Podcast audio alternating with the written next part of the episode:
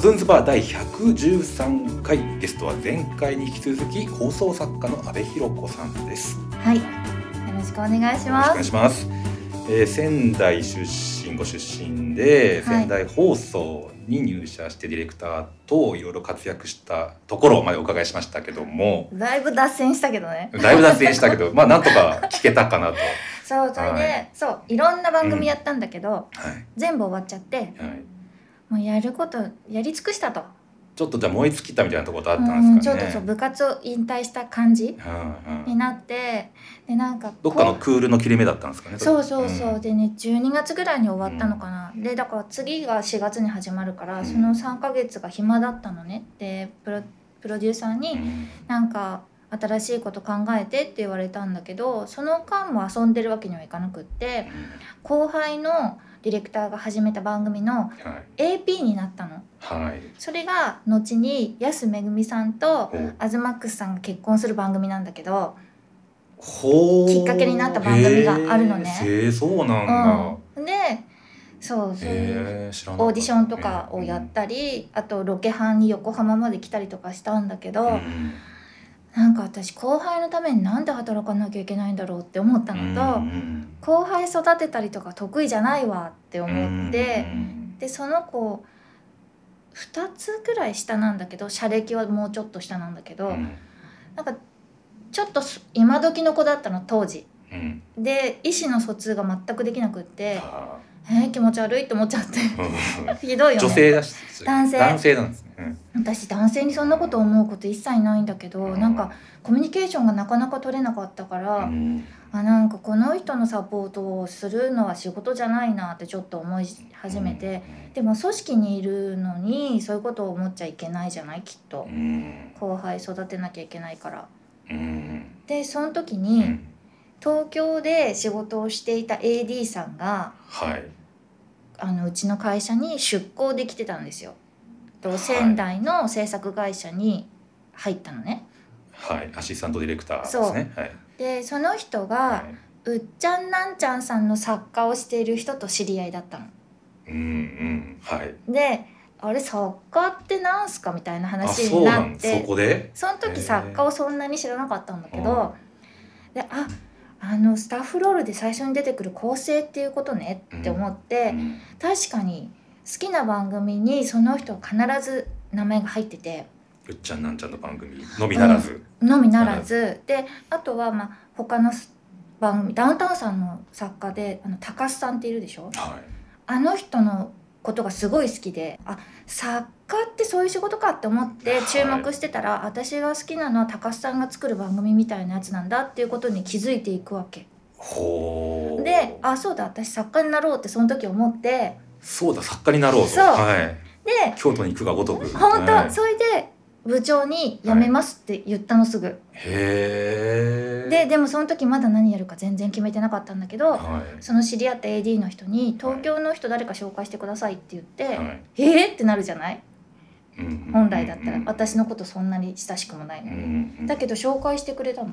え誰をそれがはいオフィスクレッシェンドにいた小川博之さんっていう作家なんだけどはいあのトンネルズさんとかずっとやってて皆さんとかをずっとやってる方なんだけど、はいで小川さんに連絡を取るようになってはい、うん私会社辞めてそっちに行くので、あのその事務所に入れてくださいっていう連絡をうんするようになっうて、んで OK って言われてないのに会社辞めて引っ越したの。へえ頑張ればみたいなことをだけを頼りにそう言われたのを頼りに頑張ればも言ってないか何もも言ってないうん分かったぐらいを頼りにでなんかえってなるじゃないその人からしたらねしかもその AD の人から小川さんは連絡が来てこういう阿部っていう人から連絡が行きますってうんいううんすごい薄いつながりでしょはいはいで私はもうその人しかいないから東京の知り合い小川さんにすごい連絡するわけだけ どうんコールバックはないわけはいはいなぜならすごい売れてる人で、うめちゃイケとかもやってたのかなんだから、うん当時めちゃイケってあの打ち合わせに入ると丸24時間以上ずっと打ち合わせとかうんネタ会議とかやっててうんそんなイメージあります疲弊するっていうのは聞いていたのね、であれかと思ってうんそりゃ連絡取れないわって思ってでもう来ちゃってそしたらそのクレッシェンドのはい代表と面接をしない限り、はい僕ではどうにもならないから、うんじゃあ面接のスケジュールだけ決めてあげるって言われあてらうん「へーってなってうん会いに行ってうん代表に、そしたら「えお前何できんのどうしたいの?」って言われてはいちょっとヤクザみたいな人なんだけどねうん長坂さんっていう人で。はいはいで「えー、でも楽しいことはできます」みたいなうんこと言ったらう「ん うんそうかじゃあまあいっか」みたいな。まあいっかあだけど3ヶ月ノーギャラだったああじゃあ働いてみろとそうでうんもうで所私が属ししてみろとそうで引っ越しちゃったんですっても言ったし、いや俺責任取れないぞっめて言わっれちたゃおんだ困けりど物件じゃないですかうんでうん当時やってたテレ東の「クイズ赤っ端青っ端」っていうはいクイズ番組に放り込まれて、へえやでってそこでましたたね血尿出る生活に入って いくのなんかそんな出る出たことないけど、えー好きですね血尿ねいやだから体調崩すよねうーんほんとじんましん出たりとうーか、んまあ女性だしななんかねのなストレスは感じない方だと思ってるんだけど実は体がストレス感じててうんそれはすごいわかる俺もそうそう自分ではまだ大丈夫と思ってるんでだしょ、よねはいそうだけど体がいろいろ壊れてるからボロボロあでボになってこれはダメなんだっていう、でクレッシェンドが入った順の事務所うで、んその上下関係がへー年齢とかじゃないかはいらはいやっぱキャリア順その事務所でのキャリア順でで当時あの15人ぐらい作家がいうんてはトンネルズの座付きの吉野先輩っていう人からいはい順に、はああとその上に薩夫さん遠藤薩夫さんっていう脚本家とかやってる人といかはいいて、富です士の人じゃなかったっけ遠藤さんうん、佐藤さんはクレッシェンドの人なのそうで後から知るんだけど、うんその事務所が秋元康さんが昔ソールドアウトっていう事務所をやってた、その流れを組んでる事務所っていうのを後で知るああわなるほど吉野さんもだからトンネルズのマネージャーとか昔けマネージャーではなくマネもーうジャーじゃ座ない付きなの雑記の作家なんだそう「ボブオーさルんナがイマトネニッポーン」とジャーだかかあらボブが ボブがって言っちゃあしてだけどそうそう僕そ追うっかけしてああーそうなのの中学の時にへーボブとか見ましたけどね本当はでそう吉野さんに赤ペン先生してもらっていはい当時直してもらったりとか吉野さん「オールナイトニッポン」出てましたよでもあだと思はうい同めっ級ちゃ笑っ生てだたかのらがそうそうそうそう吉野さんだと思う高木さんたちとそう同級生でで入った順だったかうらんタバコとか買いに行かされてうん先輩たちのうんサッカールームってあるんだけどはい作家の先輩がいっぱいいて私より年下の当時26歳の私より年下の大卒でのはい23子の まあ今思えば細かい年齢の差なんですけどね。そう今思えばねええまあ、その頃、まあ、26から23ってそうだいぶ下ですプかラらねス。私としては短大卒業してうんおよそ7年のキャリアがあるうんわけ、はいはいはい。でなんだけ実ど務経験がね。そうだけどタバコ買いに行ったりコーヒーとか灰皿片付けてとか言われてまあそれはド M だからやれたんだけどそれが理由だけど、うんえ私やってけんのかなっていうのはちょっと思ってけどその時やっぱ上の先輩は厳しいけどなんか作家会議に連れてってくれたりとか、うんあとご飯食べさせてくれたり当時うん3ヶ月ノーギャラって言われてたから、うん交通費だけはいただいてたんだけどその時に先輩が「お前これで美味しいもの食べなさい」とか言ってうんくれたり1万円くれたりうんう「んえー、ラッキー」みたいな。うんでも私貯金あるよなって思いな がらうんうんそれは黙ってたんだけどうんはいまあね、ないと生活できないからね。その7年の局局員時 代の蓄えがあったから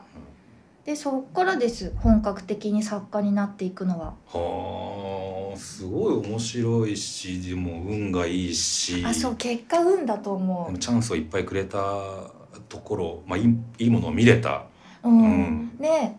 東京のテレビの作り方ってやっぱり地方の局とは全く違うわけ、うんで分業だしで作家も作家の仕事もいろいろあるんだけど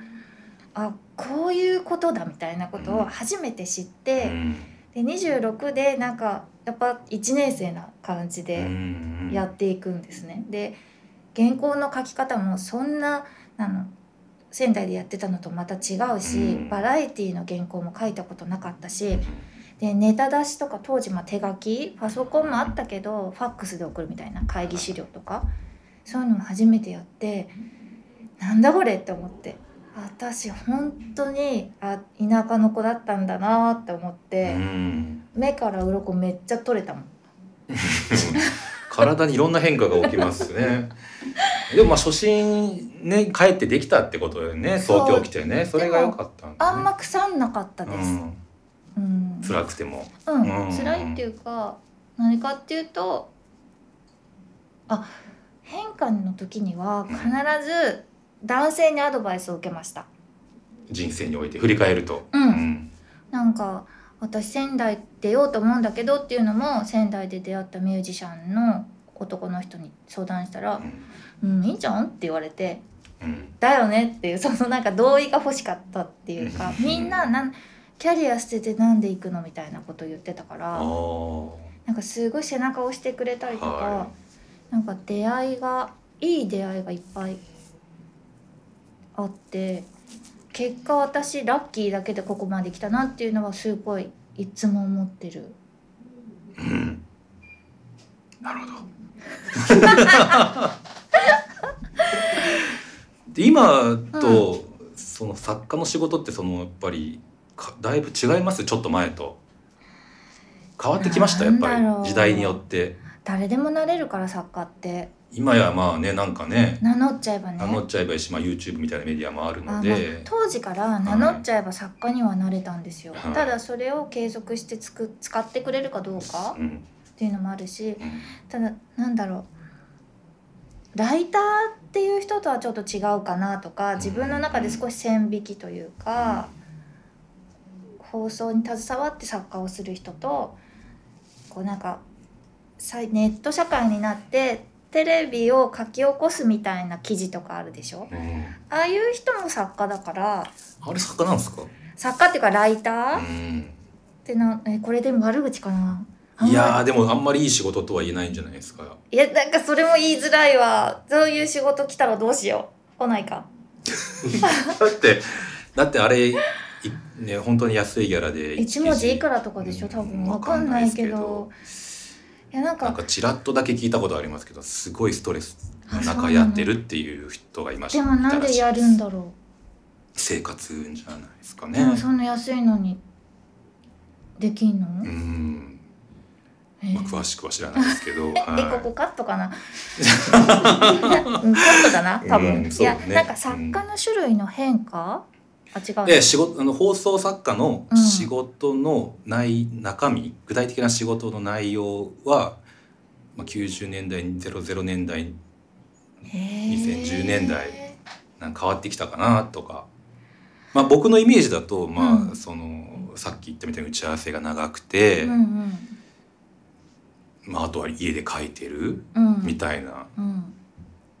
リサーチとかもするんですか、私はしませんうんするタイプの作家もいる、えっと今はもうリサーチ会社があるから、うん、昔からでもリサーチ会社はあるはだけど、ねでもえっ、と私もそのクレッシェンドに入った当時はリサーチ担当だったの最初は。へでだけど、ど、まあ、クイズだから、うん正解のために、うんその根拠をいっぱい探すんですよ。はい、裏を取るってことだそようね本当んそれがしんどくて私性善説に生きてるのでうん全部正しいと思ってしまっネッて、トにある記事は、うんうん、その時ネットないからはい、図書館に行って、はいあらゆる書籍を調べてでもどっかで不具合とか,、うんなんか合致しないことが出てくるでしょ、うんでそれでそれを書いてる先生に連絡とかするんだけど先生の話聞いてると言いくるめられちゃって、うん あそっかって思ってでこっちの先生に聞くとうんそういう話言われてあそっかってそっちでも思ってしまって相反する A と B の違う話そうをそうどっちもそっかって思っちそうゃうと思ってしまってあれい今は多様性って思うけどでも最終的にそれどこでジャッジできるんですかねでもどこまで行ってそもれジャはッデジィレでクきタなーい演出の判断で、うんだからいろいろ見解ありますとかスーパー入れるあー諸説あるとかはい入れたりあとそのアドバイザーで入ってればその方のアドバイスのもと行ってるとかにもなるし、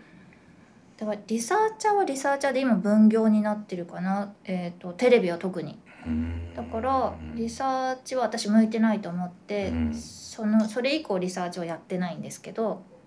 で今リサーチが必要なものはどうするんですか出すんそう発注するみたいなこ発とですね注してるみたいそれはもう局のプロデューサーさんとかがうん「あこれもリサーチ出した方がいいね」って言って、うんでもこういうリサーチでこういう方向性でっていうのは作家が言って、うんそうのんもっとここ深めてほしいとかうんそれはまあこっちが構成する上で必要なことだったりするからだからそうですよねリサーチの人は本当調べるプロうんだからそこはリスペクトありますけど、ねどうやってんだろうって思うだ時かがあらるネットレベルじゃないこと知ってるからちゃんちゃんと足で調べてくれてるんじゃないかなってそういう多こと分よくエンドロールに載ってるリサーチ会社で優秀なところで何回も見るところはやっぱちゃんとしてるんだとう思う、んうなんるほど何社か知ってるけどああそこねっていうのはちょっと安心感が違うかも。うん入ってるとうんうんチームに入ってるとってことですね、うんうんうんえー仕事の種でも類自分で企画を立てたりこう書いていく中でんちょっとこれ合ってるかなとかってね思ったりするのかあなー時代の世相ってことうーんわかんないですなんかなんだろうねこれ現象としてあってとか なんか何でも出てき何でも書いたら出てくる気がするんだけどねえーどういうことなんすか例え話とかだとじゃあなんか会話の流れで出てくるとしてうんその例え本当にどこまで遡ればいいのかなとかどこまで遡って正しいって判断したらいいのかなとか考えたことないうんと、まあ、割とサクッと書いちゃうんですねじゃ台本あうん台本結構サクサク書くかもうーんなんだろうあマッキーの曲を聴くとすぐはかどるからどんな時もううんんあのあれ青いジャケットのやつあるでしょスマイリングわかんない、えーあれをかけてるとうんめっちゃ早いそうなのいつもじゃあ BGM はマッキーなの今変わったけどね今変わった当時は仕事って変わりました自分があまあ変わってるか加藤和くんはうん水草やったりとかうんそういう仕事じゃないから変わってないけどでもあこれも仕事じゃないのこれはこれも仕事じゃないんでえじゃあ何の位置づけなのだって呼ぶ人はさ仕事で会った人でしょそうねなんかまあもう全然別に関係ない人呼んでもいいなとは思ってるんですけどえねその辺歩いてる人とかいやいやいやなんかちょっと地方で有名な人とかでもいいんですけど呼びやすあーい呼べる人でどっかねのスナックのママとか、そう面白ければ何でもいいかなと思うあんですけ確どかにスナックに行っうんてマイク立ててさ、そうでも僕はスナックに行かないんでねそうスナック楽しいよ、本当うん、いつから行ってんですかえ5年くらい前うーん恵比寿にスナックがあるんだ恵け比寿もあどるねであのステージで歌うとうん一緒にいるお客さんたちが超盛り上がるのねうんすんごい楽しいよ他人賞全然他人だけどなんだろう一体感自分が歌ってそうで誰か知らない人歌っててもうんウィーってなるしでも歌ってると会話がしづらいあーでも3軒目ぐらいで行くから